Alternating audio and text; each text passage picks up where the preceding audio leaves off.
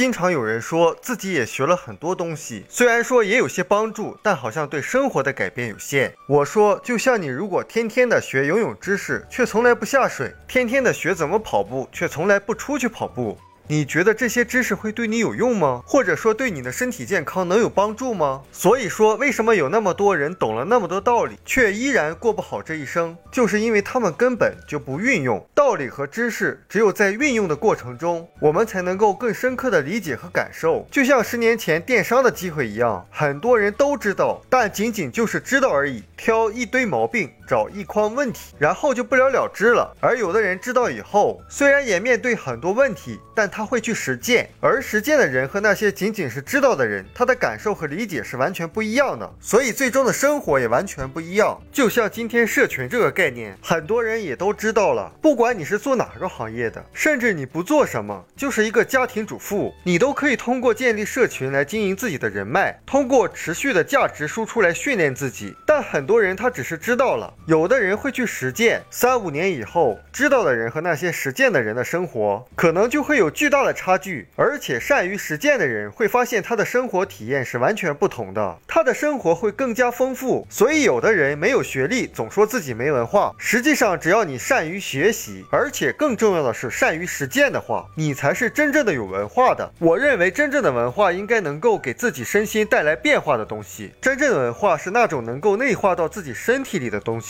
而不是只是书本上的那些知识。也就是说，当我们把学到的知识内化成自己的感受。通过实践了。这才是真正的自己的文化。当然，也有的人说我也实践了呀，我也在运用呀，但好像跟那些没有运用的人一样的下场，一样的结果，也没有什么用啊。就像有的人做社群，他说我也做了一段时间，好像没有想象的那样的效果。我发现这个世界上就有人天真的认为自己在一个领域做事情，一做就要立刻有效果。实际上，这个世界上除了抢银行能够立刻见效之外，很多事情都需要积累的。所以很简单，很多人实践。没有效果，就是因为他们运用的不够。因为任何道理或者任何概念的运用，都和我们平时使用的任何工具一样，有个熟练的过程。就像我最初学会了开车以后，开车回家的路上的时候，旁边有一个车拼命的冲我按喇叭。他不断的指我的车，我也不知道怎么回事儿。后来我才明白，我那个车的两个后视镜没有打开，就开上路了。等我把那个车开到小区，我们知道每个小区一般进门口那块都有一个小鼓包，就是避免车开得太快。我的车就卡在那个减速带上，就怎么也过不去了。所以那个时候，虽然我也叫会开车了。但是跟熟练还是有很大区别的，还需要经过大量的实践以后，才能够进入到熟练阶段，然后才能运用自如。而这个过程都要经过一段时间的挣扎，也就是说，把自己并不熟悉的那些道理，通过反复运用、反复琢磨、反复调整，最终才能变成自己能够熟练运用的工具。如果我那时候开车觉得好难呀，我就放弃了，那就会发现我之前学的那些知识仍然是没有用的。所以不是知识，不是这些道理没有用。